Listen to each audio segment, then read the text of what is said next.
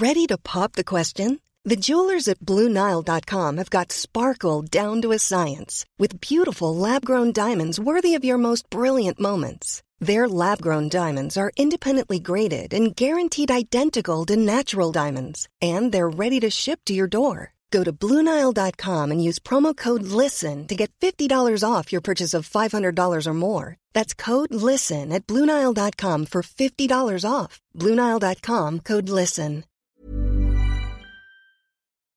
Chers auditeurs, Dear listeners, bonjour. welcome in Comme d'Archi Podcast Season 4 Saison 4, dans le monde fascinant des architectes. and in the architectural projects. Je suis Anne-Charlotte Deponte, passionnée d'architecture et docteur des universités en histoire de l'archi. I am one of the spokespersons of Anne Charlotte, who is a PhD in architecture history. Merci Thank you d'être avec moi aujourd'hui. to be with us today. Et And maintenant, now, lundi en français, place au talent. and Wednesday, let's talk projects. In English, of course.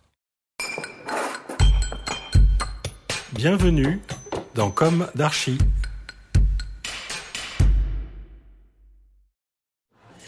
Dear listeners, it's a pleasure to meet you again today with Eric Long. Hello, Eric. Hello. Welcome to Comme d'Archi. You are a structural engineering partner of the very famous American architectural firm Skidmore, Owings and Merrill, the one that designed the John Hancock Tower in Chicago. You are based at the San Francisco office, California, That's USA. Thank you very much for having us in your office here today in San Francisco. Amazing, impressive for us, little Frenchies. Well, it's great for you to be here, and thank you for mm. the opportunity. yeah, and thank you for the opportunity too. Sure. I quote During your two plus decades at SOM, you have worked in regions of high seismicity around the world at all scales, from tall towers to museums, embassies, retrofits, and works of art.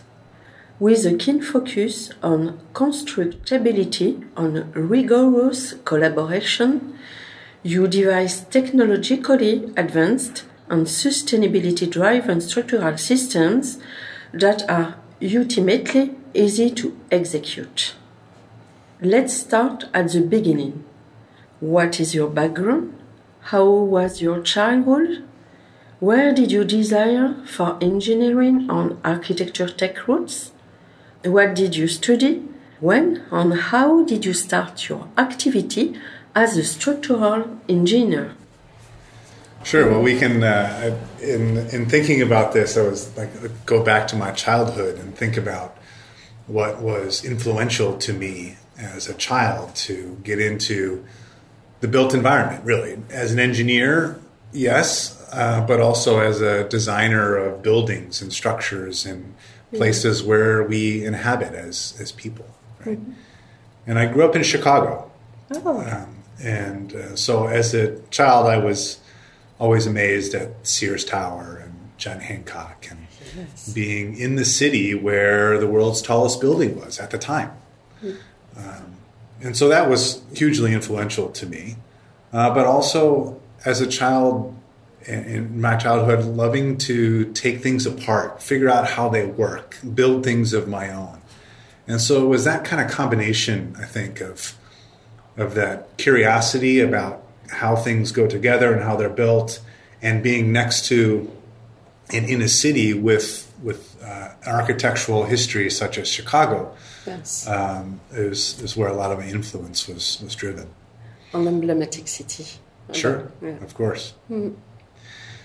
Um, so from there, I went to University of Illinois in Champaign, um, and also a great school for engineering. Yes. um, and studied there, and uh, started at SOM in Chicago uh, after I graduated university. And so it was there that I had my roots, and there I went back to work at SOM uh, as my first job out of school. How many times in SOM now? So now I've been here 22 years. Bravo. And uh, it was shortly after I, I was in Chicago for a short time and then came out here to San Francisco to, to help on a project. and that it was the St. Regis Museum Tower was one of my first projects, which is a is a luxury hotel and, and residential tower uh, here in San Francisco. Yes, with the seismicity problem, it was a subject at the beginning in San Francisco for you. You know, so that's a great question because as a uh, someone from Chicago without that experience of of earthquakes, um, although we learned it in school, but still the practicality of it, it was yes something we had to I had to learn uh, being here in San Francisco, and Yes. It was a quick study, and because seismicity is important for for all the projects uh, here on the West Coast and in all seismic regions around the world. You are the specialist in SOM of the seismicity. Yeah, here in the San Francisco office, we have a lot of uh, engineers who are specialists in seismicity, and because it does enter the conversation for a lot of building owners. Uh, Naturally, they want to know how the building is going to perform uh, in an earthquake, and so that's always front of mind. An impressive uh, practice. Uh, one of my recurrent questions in Condarchi is Do you feel today that you have accomplished what you imagined when you left school? That's an interesting question because you know, like, what what do you really imagine when you when you leave school? Like, you know, the world is still a bit unknown. Um, but I I wanted to, I think, be involved in in projects of all scales and around the world, and be be involved in important important projects. Um, and so I, I set off to my sites to work at SOM, and, and I was able to do that. And I would say yes, to that end, I have been able to work on a variety of projects all over the world, and at with different materials, different scales, different project types, um, and that's been a really rewarding experience. Are you passionate? Yes. Immensely so. yeah. As we had the chance to talk about you, can you tell us now your approach on work about SOM agencies projects, the emblematic projects of your career on which you have worked, on the current projects on which you work today, and your work in the field of innovative concepts, in the field of art, too.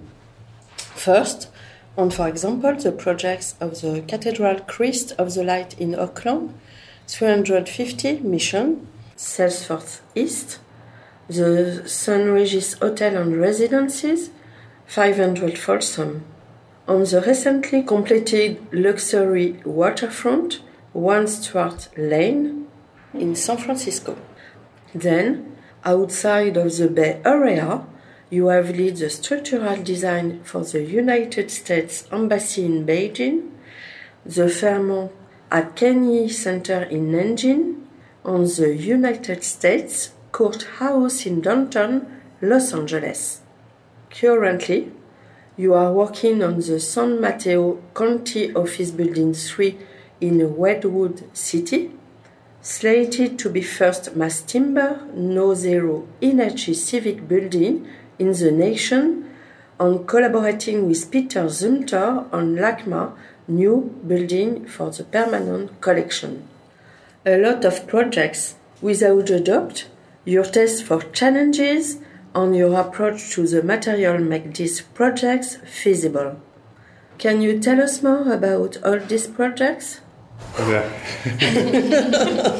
yeah, there's a lot of projects there, and um, those projects, you know, range from projects that are I did at the beginning of my career, um, like the St. Regis Hotel and residences that we, we spoke of, uh, as well as the ones that are going on right now. So, um, you know, what's common about I think a lot of those projects is that um, they're they're all searching for the creation of great space and doing that through structure as architecture.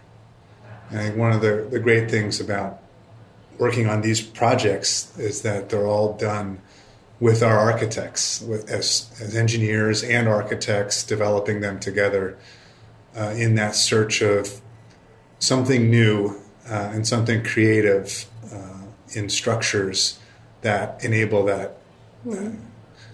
that creation of great space and, mm. and, and great value uh, for a building. Mm-hmm. And you know whether that's uh, one of these residential projects like 500 Folsom or St. Regis or even this one Steuart Lane that, that you mentioned, which is a recent uh, project here on the San Francisco waterfront.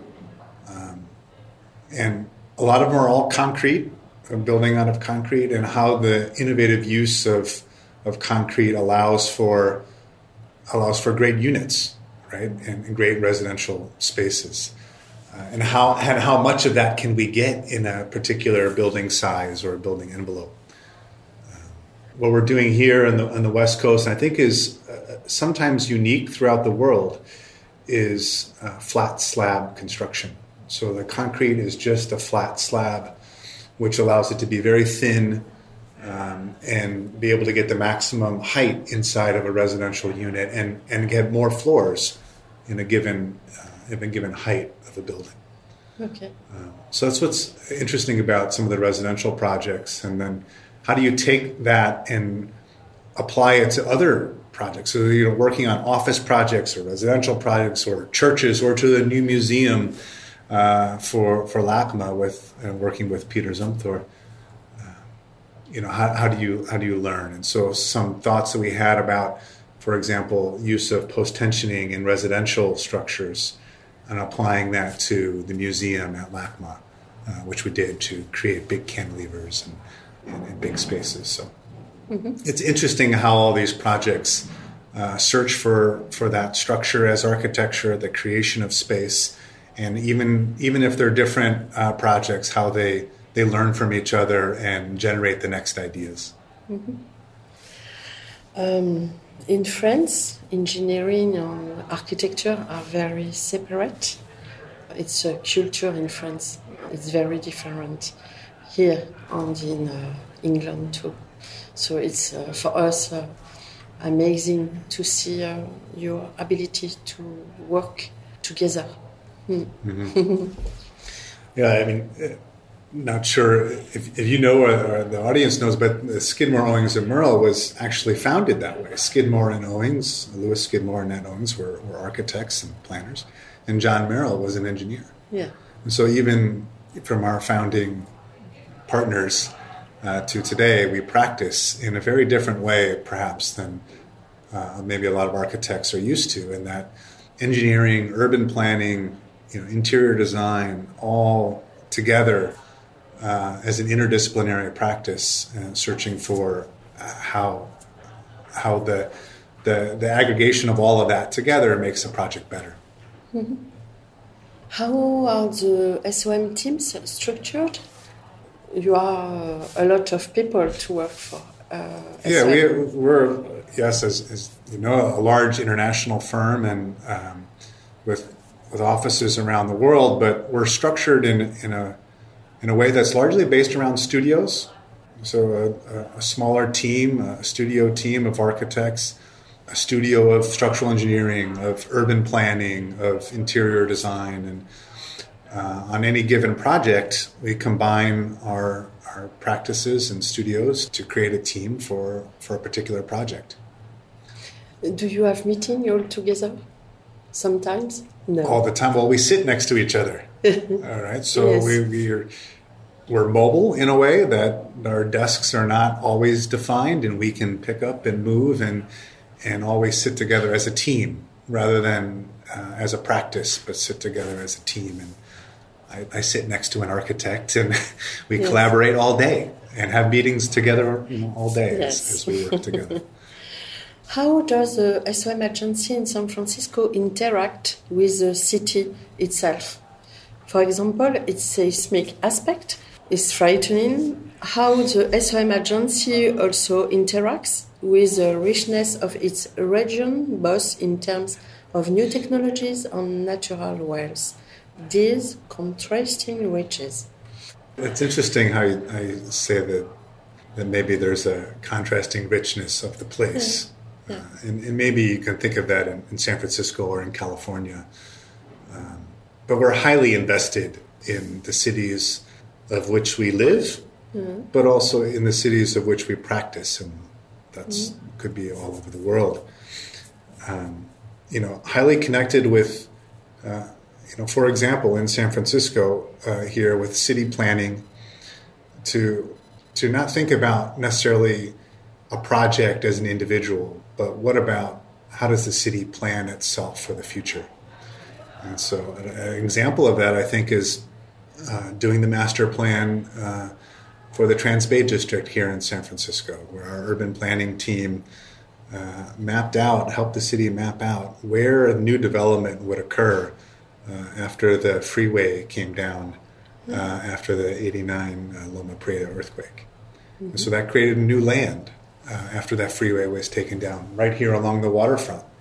And so, how do the city says, well, how do we how do we move forward? And so we we help the city with that.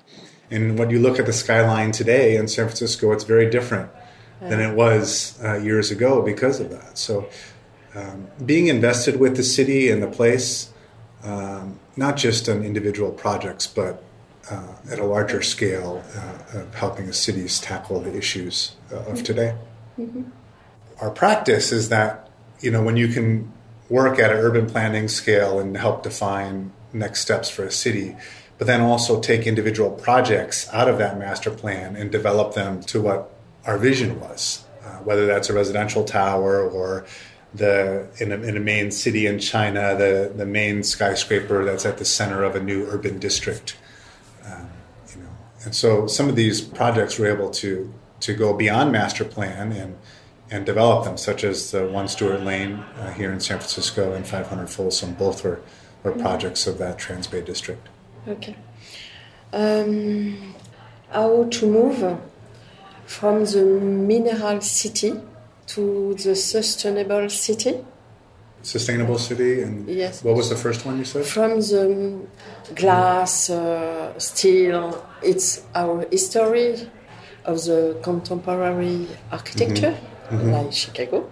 Sure. And uh, but we have to change a little. It's a, it's a good question about you know as we look to the built environment of tomorrow, what materials do we have to work with? You know, steel, concrete, glass, yes. metal, and hemp. Oh, hemp concrete. Yes. Yeah. You know, and and so these are the the challenges. Like, what are the new materials that that can be developed um, that help with sustainability uh, issues that we're facing uh, around the world. And so at SOM, we have a, a research, uh, a heavy research focus.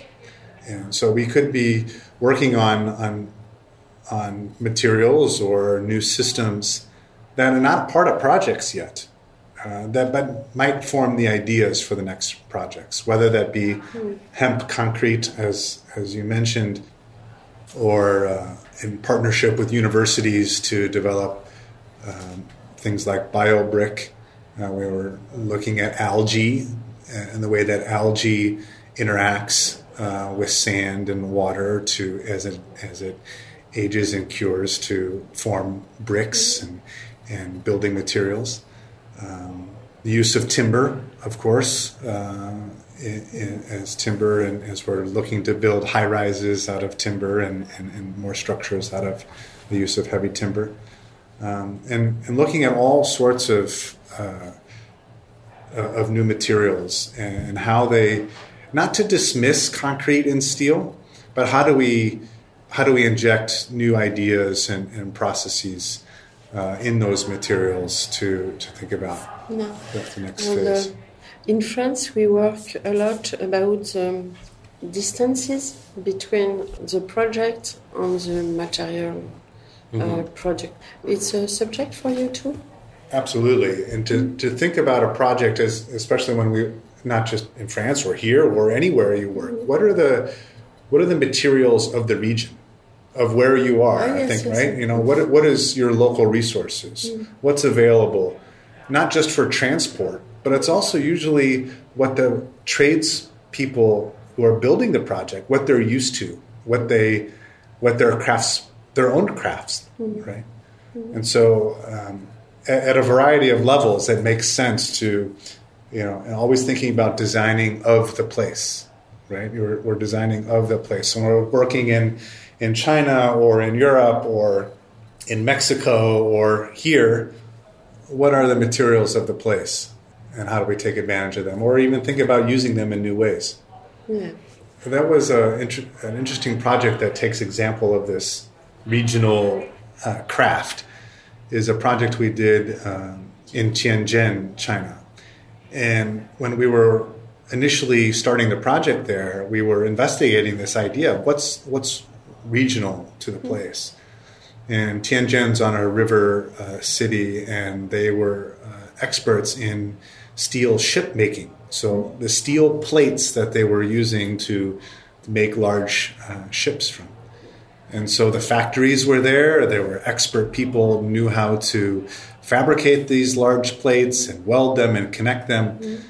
And so we decided to utilize that. And the 70 story skyscraper uh, that's at the center of, of Tianjin is then made out of these steel plates. Yeah. Uh, so steel plate shear walls instead of concrete shear walls, it's steel plate shear walls, and um, you know it's the material of the place. Yes, with uh, the problem of carbon, uh, what do you think about uh, the steel? Steel or any material that we're looking at and part of if it's embodied carbon, and you know the the issue of carbon, we're looking at it holistically, thinking about what if it's embodied carbon of the material, like steel or, or concrete, and also its operational carbon. What does the building take for its energy use, its and the carbon associated with its operation? So we have to look at issues of material and look at it holistically. What is the embodied carbon going into steel, concrete, timber, for example? and what benefits is any of those materials having on in combination with its operational carbon of the building and looking at it as a whole life uh, issue mm-hmm. and, and trying to optimize for, for that. Okay. Um, I think what's interesting about the steel industry is um, a lot of move to electric arc furnace. So instead of the blast furnace, uh, using electric arc furnaces, and if that electricity can be supplied from renewable sources, then and the steel is largely recycled, then you know yes. the embodied carbon of, of that steel is is much lower than what we may conventionally think of that. And so how do we how do we encourage industry to keep moving towards uh, understanding and optimizing for uh, for its carbon? Are you interested by uh, the Corten steel? Do you build sometimes in Corten? Yes, we have done several projects out of Corten steel, yeah. um, where it's that self uh, self securing, or you know, through its corrosion and, and yes. Um, we've used it on a couple projects around the world. Um, although a little bit more expensive in the right application, um, it, it's an interesting material to, to use. Yes. Yes. So that SOM has had the fortunate to to also help artists design structures uh, yes. around the world. And uh, from Picasso uh, and Daley, Daley City Center in Chicago, mm-hmm. which utilized Corten uh, steel, uh, you know, all the way through modern modern sculptures and, and mm-hmm. artists that, that use Corten. So it's a good transition because I understand that you love to work with artists we do. uh, we do. Artists, whether you can say the, the architects or uh, as an artist or or an artist working in a different form, whether that's sculpture or um, something else that needs engineering input uh, in, in terms of the art. Mm-hmm. Um, Impressive. And, and so, uh, one of the most notable ones that, that we're excited about are recently our collaboration with Janet Echelman. Janet is an artist uh, in in the East Coast in Boston, and her medium is rope and nets. So she is uh, creatively uses fishing nets and as a as a fabric and how they are draped and sculpted in her art. And so there's a lot of geometry and engineering about the tension in the ropes and the geometry of and the knots and how they're anchored. And so our collaboration with her is is on this her ideas of whether it's um, we did in in West Hollywood was Dreamcatcher. Uh, it's at a hotel in, in West Hollywood, and Janet said, you know, okay, we're in Hollywood. This is a place of of dreams and, and, and fantasy. So the name of our sculpture is going to be Dreamcatcher. and uh, so we looked up ideas about Dreamcatcher, and what came to us was the Native American, um, the physical dream catchers that they would weave, and the, the orientation of of those of that dream catcher was a logarithmic spiral. And so we were inspired by that idea, and then found ways to work in those um, geometries of the, of the ropes and mapping brain waves when you dream and the geometry of those waves and getting into the geometry of the sculpture and and it's been a it's a wonderful collaboration with Janet to to engineer the art.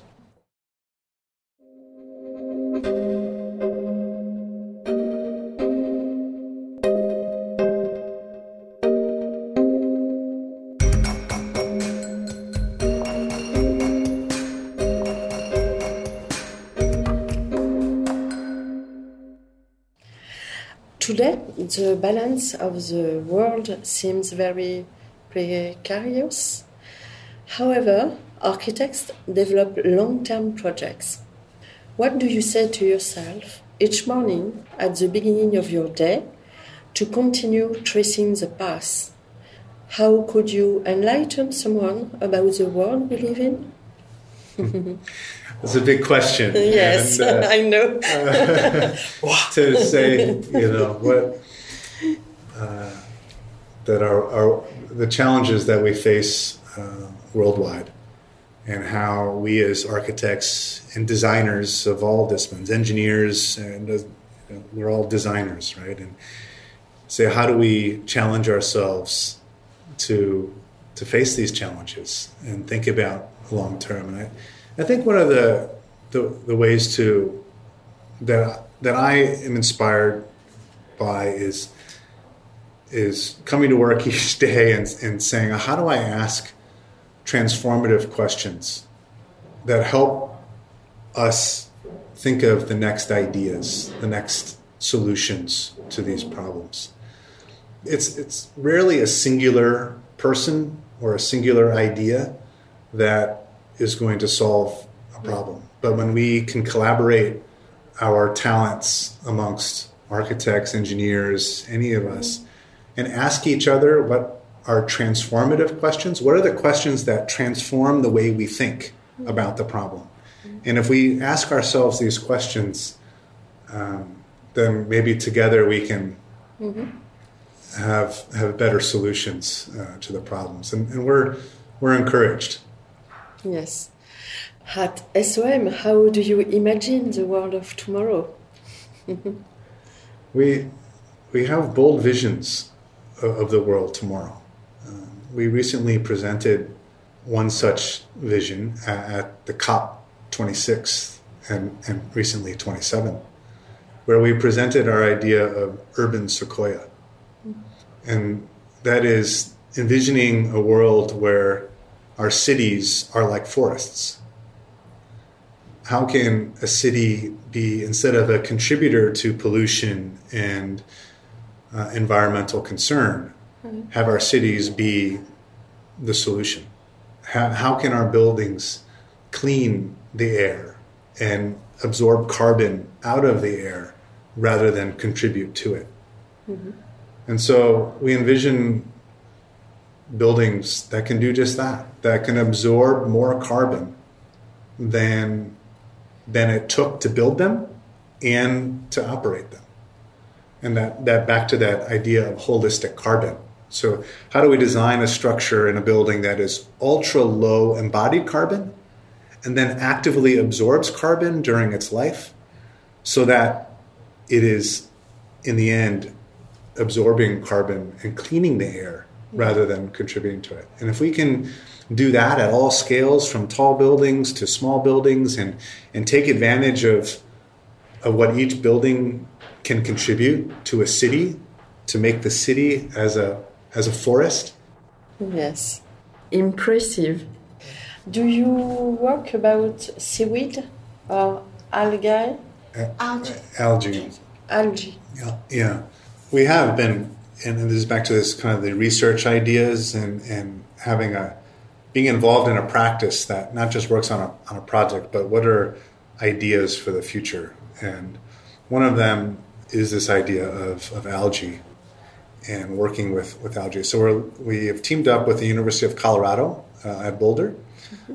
and looking at the way algae can bind as a binder uh, with, with sand and, and uh, to create these bricks. So uh, it's uh, termed bio brick um, mm-hmm. is, a, is a term we, we have been using um, and thinking about it. There's a sample here in our office I, I can show you after okay. you hear that. Uh, but but how do we take how do we take the environment and biology that that naturally exists and use these materials? Um, you know, in replace of, in, in this case, in the replace of Portland cement. Mm-hmm. Thank you. What advices would you give to architecture students today? I think a, um, an advice to, to students today is to be curious. Uh, be curious and ask the question of why. Because I think too, perhaps too often we are focused on the what or the how. And it's really a true understanding of the why that enables us to maybe think uh, think creatively and, and, and, and get past a, a, a hurdle. Uh, uh, so be curious and, and ask the why, understand the why. Mm. All right, then. Perhaps uh, it's possible to precise about your project, uh, your own project.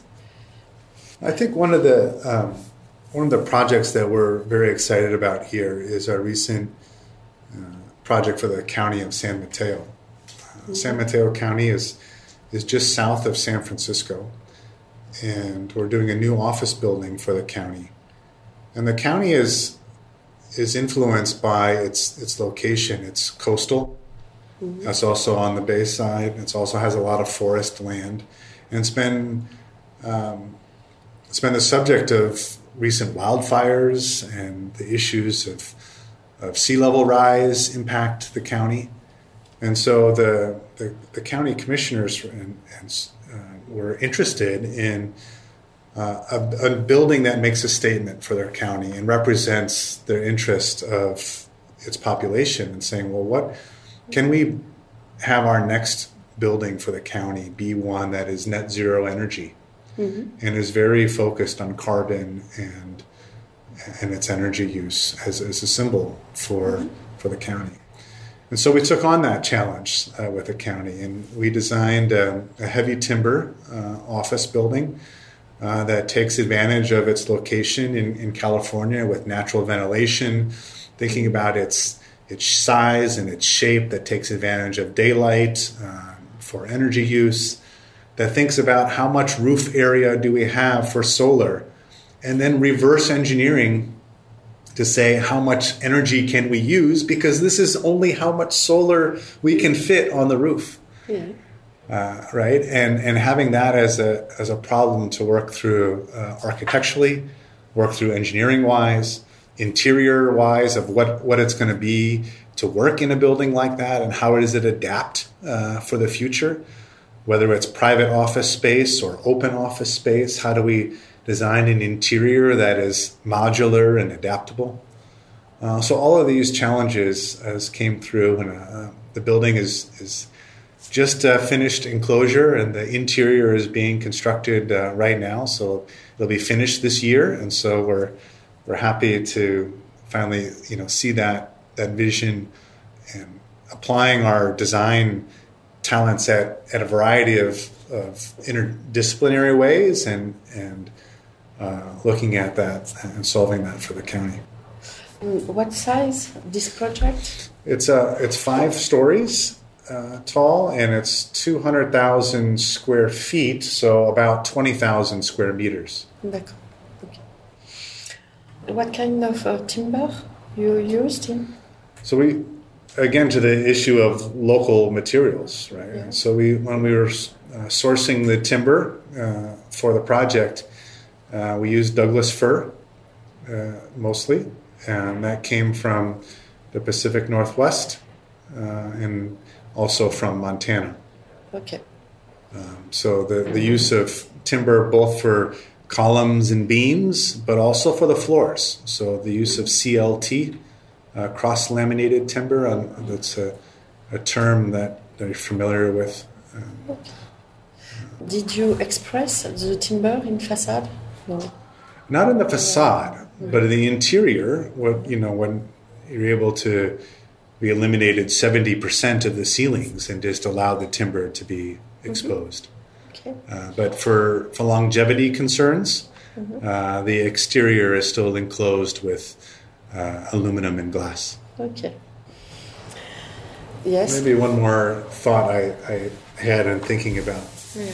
about this is this idea that may be new to uh, to the French community about engineering and architecture as as as separate or combined or, or how that thinking uh, goes. And I what I maybe to the engineers and, and the community is to think about an architectural sketch or an idea as a question.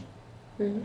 So as, a, as, an, as an architect comes to to us with an initial idea or sketch, I'm not going to try to engineer that sketch mm-hmm. right away. I'm going to think about that sketch as a question. And so what what are we trying to do? Is it a let's say it's a canopy, you know, over over a door. So oh well that's a that's a nice canopy. So the question is we need a covering to cover the door. right? Yes. That's the question. And so what how should that be what should it be made of? How is it built? What are the materials, you know, and and, and think about design from that uh, initial point as a question. Uh, what, what is the objective here? What are we trying to do? And when we understand each other, when an engineer understands an architect about what those objectives are, and vice versa, where an architect understands an engineering objective, especially in seismic, seismic regions around the world or, or others, um, then together we maybe can can design together uh, and come up with something Yes. uh, creative. But in France, the difference is uh, a question of culture, but it's better now with the Mm-hmm. Yeah. new generation. Yeah, we we actually teach a studio class uh, at Stanford, North Carolina State University, and, and others around, um, and teach an architectural studio class both with architects and engineers. And one of our initial lectures is is actually going back to the 1700s in France when they separated the school of engineering Yes. and architecture, and that your culture comes from that separation of the schools, and and so and so we actually are teaching these classes and these studio classes, and with the the direct opposite intention to bring. Uh, the professors as practicing architects and engineers together and teach a class uh, in the way that we both think. So it's funny that you say it, it comes from your culture because I, I know it directly from that Yes. introductory lecture of that Um, class. Now you have to build in France, perhaps. Of course, uh, we love we love to design projects uh, all over the world and including Europe. So uh, we we loved an opportunity to Yes. design a building in, in Paris or somewhere, Yes. perhaps. perhaps. Do you come back to Chicago sometimes? I do. Of course, my, my family is, still all there, so I go back for personal reasons. But also, um, you know, we like to to practice uh, in a way that share the resources around the firm, share expertise. And so, um, if you're an architect or engineer sitting in Chicago, or sitting in San Francisco or New York or London or Shanghai, um, whatever your expertise is, and, and how do we combine uh, our talents uh, for a particular project or a particular problem. So uh, we do get to travel uh, around and, and be back in different offices and, yes. and, and, spend time with each other. Uh. yes. This is the DNA of SOM to combine? It is. It is our, in our DNA to, uh, as we practice interdisciplinary, you know, in an office, but also, you know, firm wide. Mm-hmm. Okay. Thank you very much, Eric Long, for this very interesting interview. Dear listeners, thank you for tuning in. Let's meet again next week for a new Comme d'Archi in English. Until then, take care of yourselves. Goodbye. Goodbye. Thank you.